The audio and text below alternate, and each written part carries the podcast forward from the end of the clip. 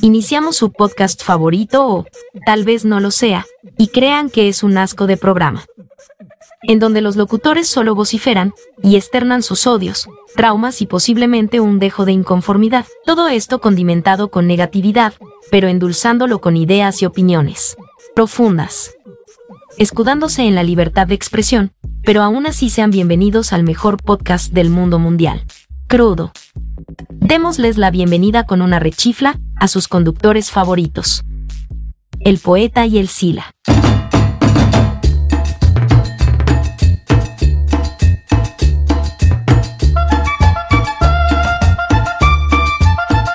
Bienvenidos a No se hable. Ah, no, no, no. Esto no, no se hable. Bienvenidos, bienvenidos a Crudo. Hoy tenemos, hoy vamos a hablar de muchas cosas. Hoy vamos a tener nuestra maravillosa mesa de debate. Algo así como tercer ano. What the fuck? Tercer ano.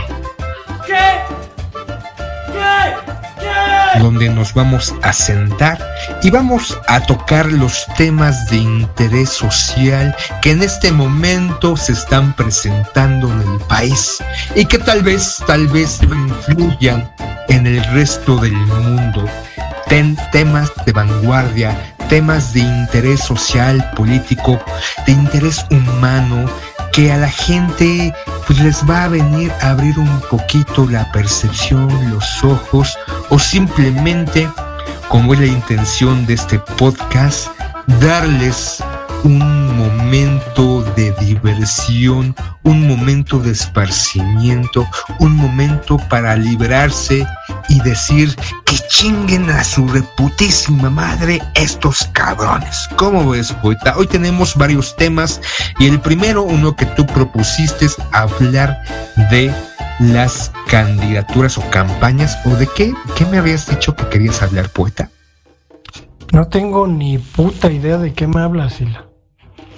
O sea, no, no me acuerdo. Las propuestas de campaña, ¿no, poeta? Me habías ah, dicho. Es que no te, no te explicas, cabrón.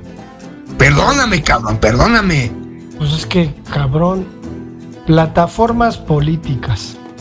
Eh, hay, que, hay que comentarle a nuestro público que los partidos políticos que avalan las candidaturas presidenciales elaboran un documento en el que se sustenta, digamos así, un guion a través del cual se va a gobernar el país.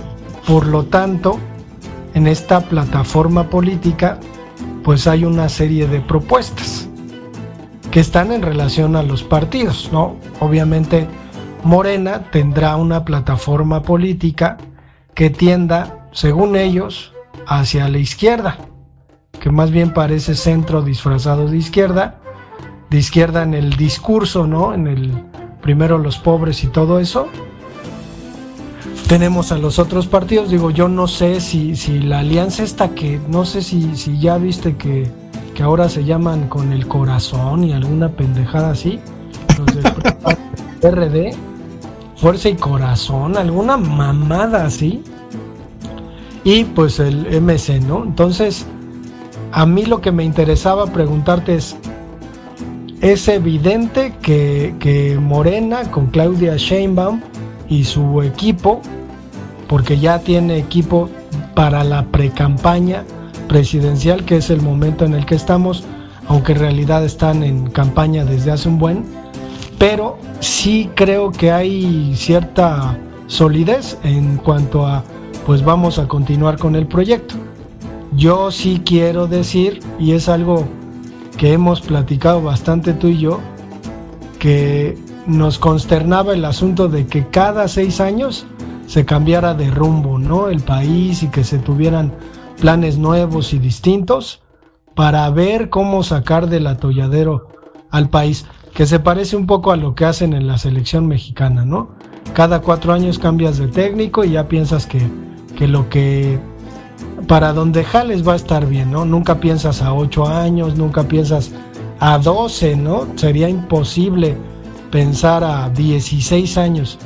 Pero parece en este caso que sí habrá una continuidad. Sin embargo, pues el PRI, el MC, quién sabe qué propongan, güey.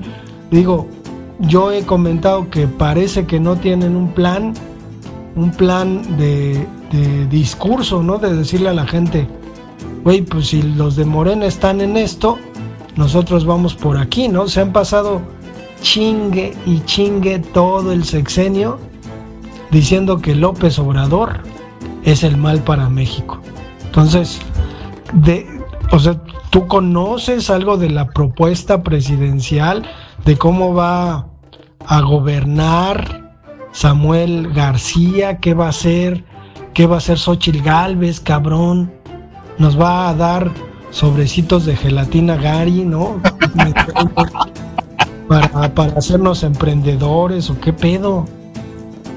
Mira, hasta ahorita lo único que nos han mostrado, y por ejemplo, son en, estos spots publicitarios. Y por uno y por otro, ¿no? O sea, no, no es este. Creo que a la gente le importa un carajo tipo de campaña, las propuestas. ¿De, qué van? ¿Cómo van a estar?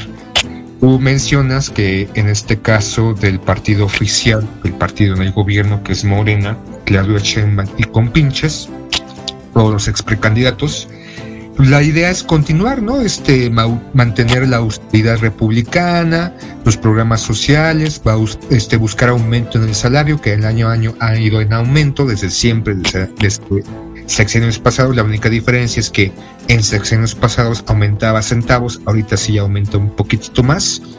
El continuar con el tren Maya va en esa dirección, continuar exactamente con los planteamientos del gobierno actual sin desviarse. Esa es su plataforma de campaña, ser la sucesora de Andrés Manuel y seguir exactamente con los ideales de Andrés Manuel. ¿Cómo? ¿Quién sabe? En el caso de la señora de las gelatinas, lo único que ha mostrado hasta ahorita es no sé si has visto ese spot, ¿no? Un spot muy emotivo. En este camión fue en donde me subí para salir de mi pueblo. Y llegué a los 17 años a esta palapa. Este fue el primer lugar donde quise, imaginé y me puse como emprendedora. Desde aquí eh, vi por los pueblos indígenas. Esta puerta fue la que no me quisieron abrir, la de Nacional. Pero yo, lo que sí me abrieron fue el corazón de millones de mexicanos. Esa es su puta campaña hasta ahorita. ¿Por qué? Porque realmente a la gente no le importa las campañas ni las propuestas. La gente está acostumbrada en este momento a cuestiones emotivas. Por eso hace poquito Claudia Sheinbaum sacó su video, su documental, en donde pues, enfatiza de que fue una luchadora estudiantil, una luchadora social.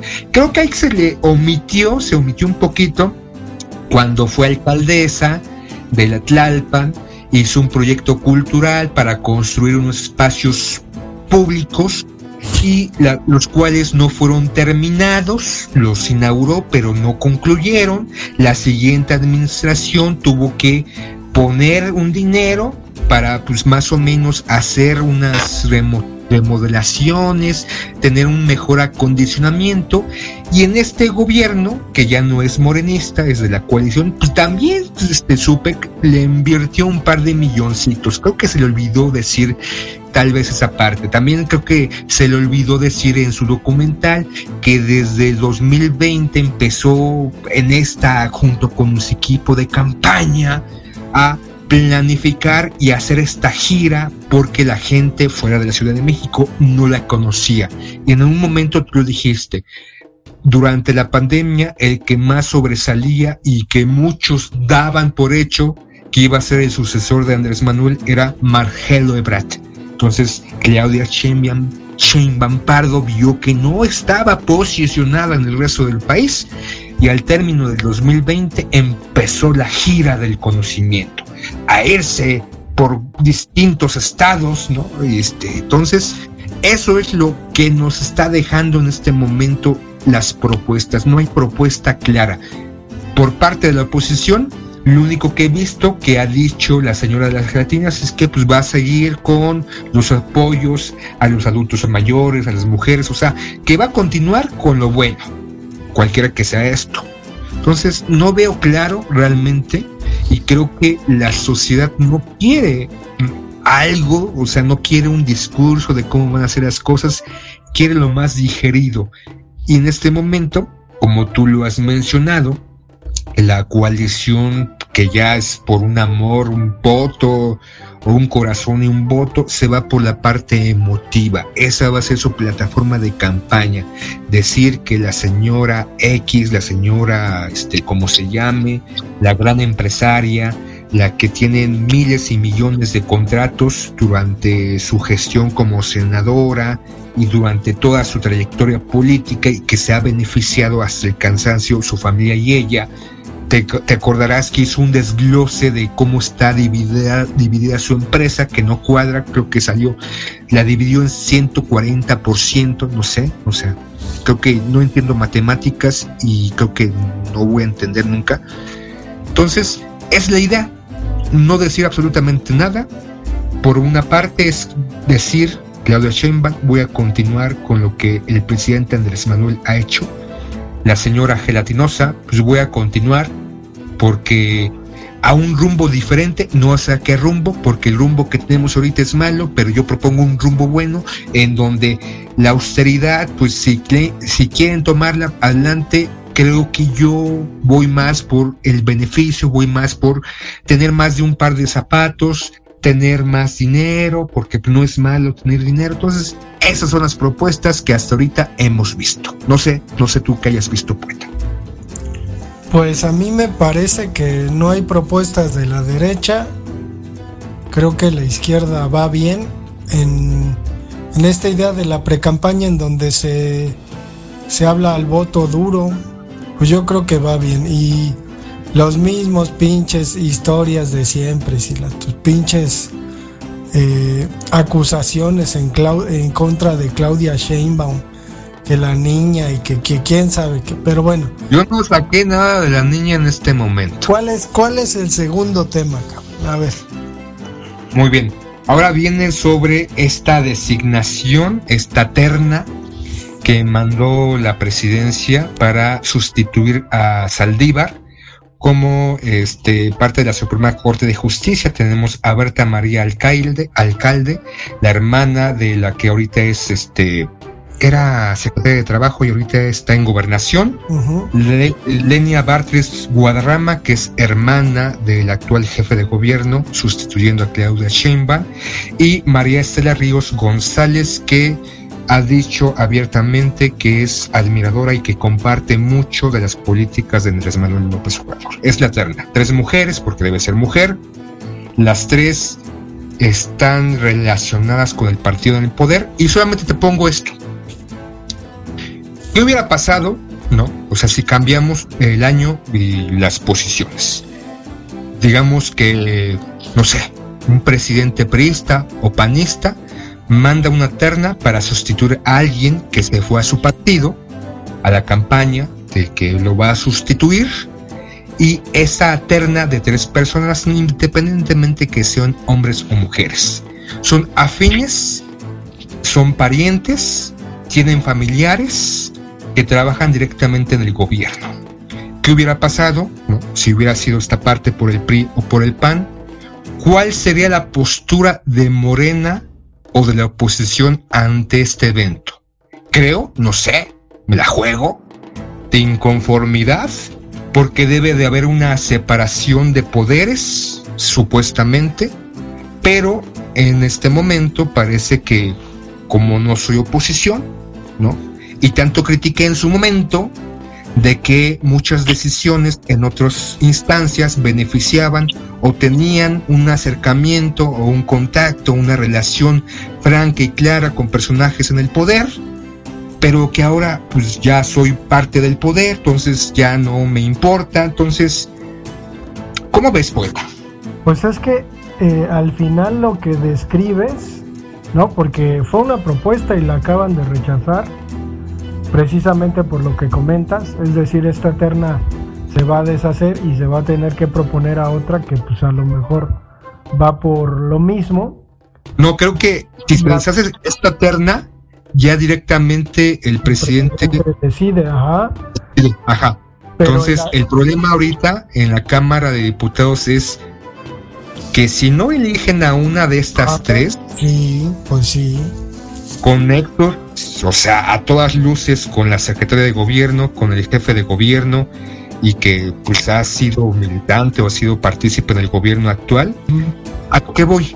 Que esto hubiera ocurrido, o no sé si ocurrió en su momento, en un gobierno prista o panista. Es que, es que, que, que ocurre, o sea, digo, es innegable. ¿Qué pasó? No, no alzaron la voz, no se quejaron, que cómo es posible que manden, o sea, algo que tú criticabas en su momento, y que desgarraban las vestiduras, no tú, digo el gobierno actual, cuando no era gobierno, y que casi se quedaba fónico y se rompía la camisa, de que no se debe de hacer esto, ahora lo está haciendo, poeta. ¿No se supone que las cosas iban a ser diferentes? Hay, hay algo que, que no tienes en cuenta y ahorita lo voy a revelar, nada más voy a mantener suspenso. Pero creo que, que al final lo hablábamos en un episodio, ¿no?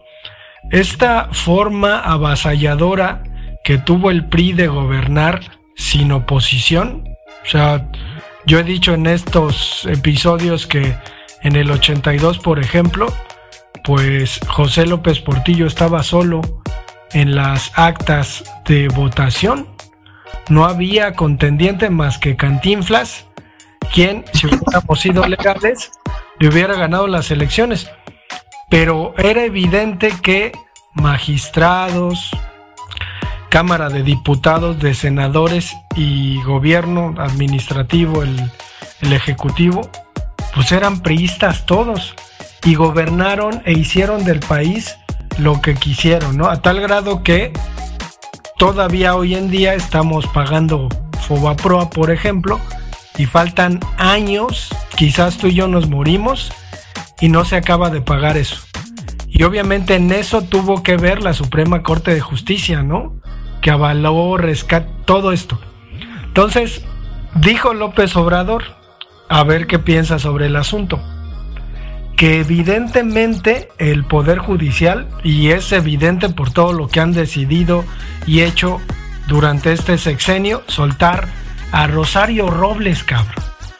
¿No? Todo lo que han hecho. La única implicada en la estafa maestra. pero todo lo que han hecho es deliberadamente en contra del gobierno. No dejan gobernar. Así como en algún momento la oposición no dejó hacer cosas a Fox, no dejó hacer cosas a Calderón, pues ahora la Suprema Corte sale con sus mamadas. El asunto es ese, que evidentemente la Suprema Corte, cuando pues se supone que tiene que ser imparcial, no lo es. Y dijo el presidente, ¿qué tal si los magistrados se eligieran por votación popular, cabrón? O sea, ¿qué tal si nos tocara a nosotros decidir quién va a estar ahí. Y dijo el presidente y propuso y digo, a mí no me parece mala la idea. Evidentemente la ley dice que el presidente puede colocar una terna. Pero ¿qué tal si, si la Facultad de Derecho de la UNAM saca una terna o a algún candidato? ¿Qué tal si este, esta escuela de, de abogados, no me acuerdo cómo se llama, la quién sabe cómo chingado se llama, saca un candidato. Entonces, al final de lo que se trata es, digo, en el discurso, ¿no? De dejar de concebir la política como solemos concebirla. Es decir, que la gente no tenga la idea de que quienes trabajan en la política están haciendo negocios personales. Porque digo, ¿Cuánto, ¿Cuánto le habrá tocado a estos magistrados intocables por decidir lo que han decidido con respecto a los casos que han tenido? Porque es evidente que alguien hay detrás de sus decisiones. Pero bueno, ándale, si la cómo te quedó el ojo. Sin duda lo que dices es completamente cierto. Las decisiones en los últimos años, en las últimas décadas que ha llevado la Suprema Corte de Justicia ha perjudicado al pueblo de México. Sin duda, se ha hecho una cueva de ladrones, un, congal de prostitución que se prostituye. Impunidad, cabrón, pura impunidad. Impunidad, sin duda alguna. El, el punto es que no debería de estar sustentada o apoyada por un gobierno, debería ser imparcial en la idea, en la imaginaria. Creo que en este momento las opciones no son tan buenas, cabrón.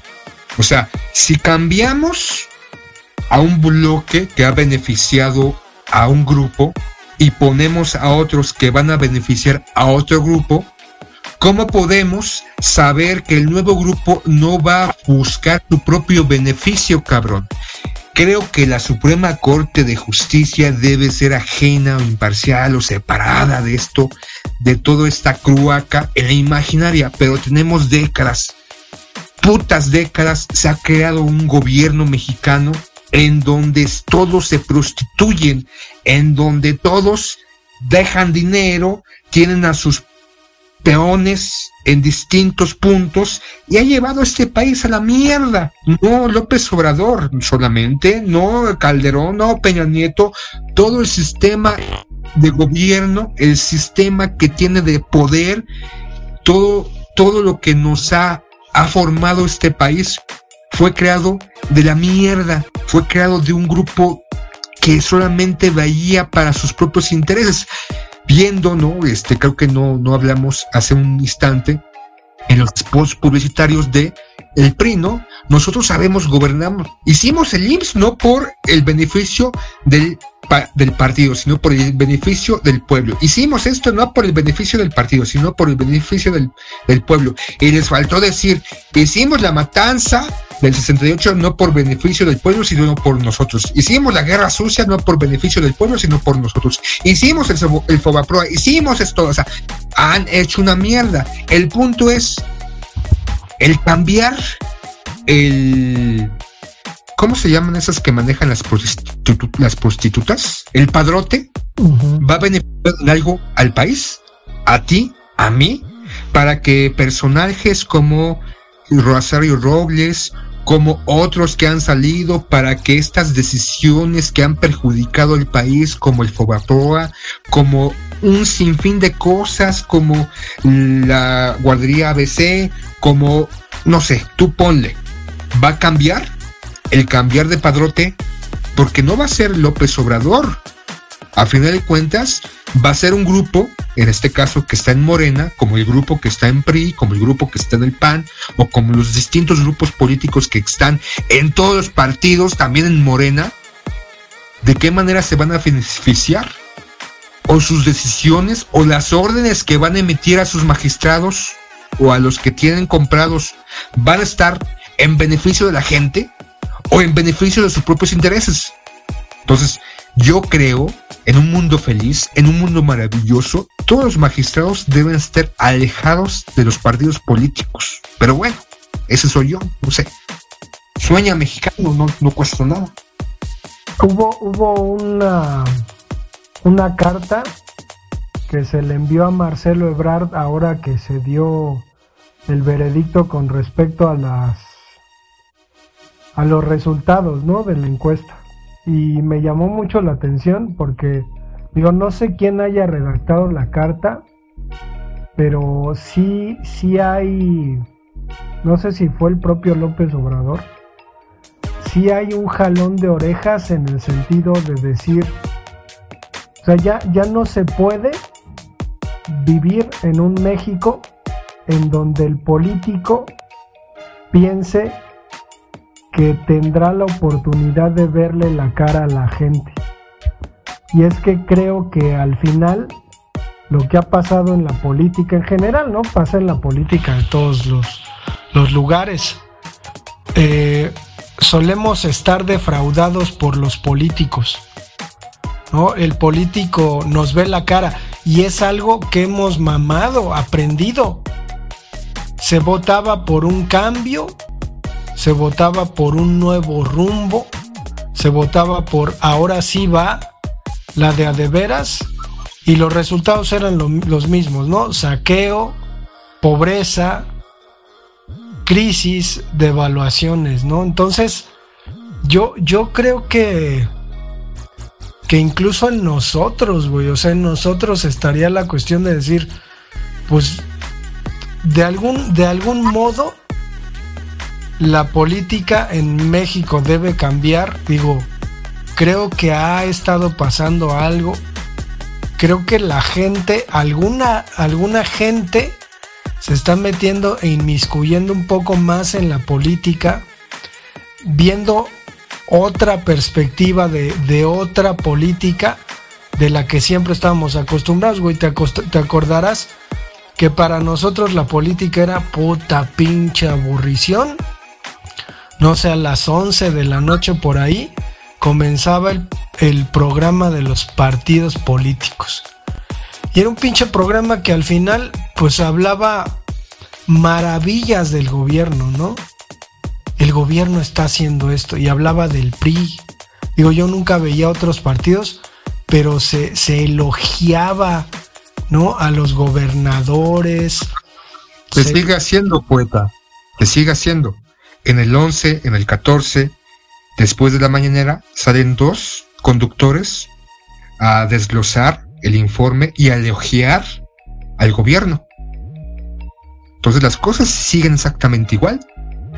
Claro, y es una mesa más afable, más fluida, sin tantas pretensiones, pero el, el, punto es que se siga haciendo cabrón. Pero es que en el pasado tú veías a los medios de comunicación convencionales hablando maravillas de los de los gobiernos.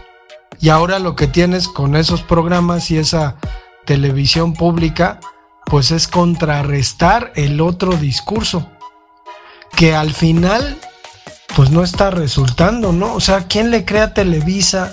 ¿Quién le crea TV Azteca? ¿Quién le crea Chumel Torres? ¿No? Entonces, yo creo que está ahí, cabrón. Pero ya vete con el último tema, pinche Sila. que está, pues no, ¿cómo chingabas con ese pinche tema? A ver. ¿Qué pasa? Bueno, igual a ti no te importa ni mucho menos, pero, pero, pero ha sido tendencia en los últimos días para los cinéfilos y los amantes de las películas de susto. Muaca, muaca, muaca, muaca, muaca. Para estas, este, no sé cómo se llaman esas mamadas, que tienen tres, cuatro, cinco, seis películas de lo mismo. ¿Eh? ¿Eh? ¿Franquicias? ¿no? Una franquicia eh, al inicio de esta semana ha anunciado que despidió a su actriz principal, Melissa Barrera. Algunos solamente la recuerdan por Scream 5 y Scream 6.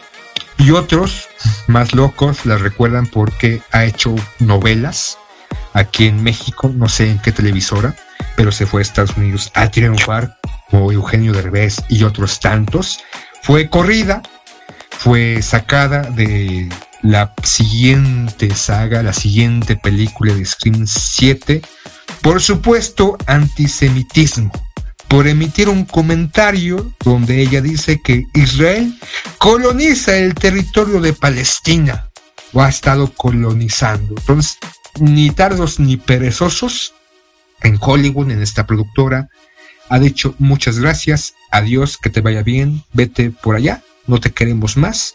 Y ha sido cancelada de la siguiente saga. Para aquellos amantes, a mí francamente me vale verga la película Scream 7, pero el punto es esto, ¿no? A esta tendencia de los medios de comunicación occidentales en donde ponen la postura de que Israel es la víctima y Palestina el victimario. ¿Cómo ves, poeta? Pues al final cada quien tendrá su, decisión, ¿no? Capaz de que, pues supongo que debe haber alguien que, que todo esto le parezca justo, ¿no? Esos wok que, se enfadan y que jalan por, por ciertas cosas, ¿no? Y que exigen la cabeza de quien no piensa como ellos, pues está, está bien, o sea, hay que decir que está esta otra versión del mundo en donde los judíos todos son santos, ¿no? Y todos son buenos y, y este ahí como los evangélicos, ¿no? Que, que hacen sus, sus ceremonias y que dicen eso, ¿no? O sea, Israel es para los israelíes y es la tierra del Señor y nosotros los apoyamos. Está cabrón. Bueno, hay que, hay que entender que en Hollywood se maneja mucho dinero proveniente de pues, empresas que tienen ¿no? vínculos con el, el gobierno israelí o con empresarios israelitas judíos. Desde el siglo, principios del siglo XX, muchos de ellos empezaron a invertir en el cine de Estados Unidos y ahorita, pues la cancelación, el hecho de que si no piensas como ellos, sobre todo aquí en occidente, y como tú piensas o tú mencionas más bien, este, esta postura de algunos de los Woki, que a final de cuentas su deporte favorito es cancelar. Y es curioso, ¿no? Porque no se está atacando, solamente fue un comentario de lo que está pasando. Aquí tampoco veo, no nos cancelen, por favor, no nos vayan a madrear. No hemos dicho, no estamos diciendo, al menos a título personal, de lo que hizo el grupo jamás esté, esté bien o está a todas luces mal, al igual lo que está haciendo el gobierno de este, Israel de bombardear a través de su brazo militar, de su brazo armado, a discriminadamente distintos claves en la franja de Gaza argumentando que había un terrorista ahí. Ah, sí se murió. Sí, parte de este bombardeo en esta área es que sí logramos matar un terrorista. ¿Qué hubo? Hubo pues lo que se llama daño colateral, ¿no? 40 muertos, 40 ciudadanos de la franja de Gaza, pero, pero, acabamos con un terrorista. es lo importante. Y ahorita toda la métrica, toda la media, toda la información en Occidente, o sea, el continente americano y en Europa, está en esta línea de que el malo es Hamas y por ende el pueblo palestino y simplemente los israelitas, el pueblo israelí se está defendiendo porque pues mataron y entraron a matar, secuestraron a gente, no, a ciudadanos y tenemos que vengarlos. Son como los vengadores, ¿no? O los revengadores o los vengadores de este régimen, no sé. Pero bueno, es la tendencia en este momento el cancelar el pensamiento de otros que van en contra de lo que algunos piensan y creen que es la verdad absoluta. Entonces ya mejor vamos a dirigirnos al pensamiento único, ¿no, poeta? Ya, chingazo madre. Dejemos de pensar, dejemos de cuestionar, dejemos de argumentar, dejemos de hacer caminar la ardilla, que existe el puto pensamiento único, ya, dirigentes del mundo, el, el gobierno oscuro, ya, métanos un chip por el culo y que todos pensemos como ustedes dicten. Pues vámonos y la vámonos. Adiós. Concluimos el episodio de Crudo del día de hoy. Los esperamos la próxima.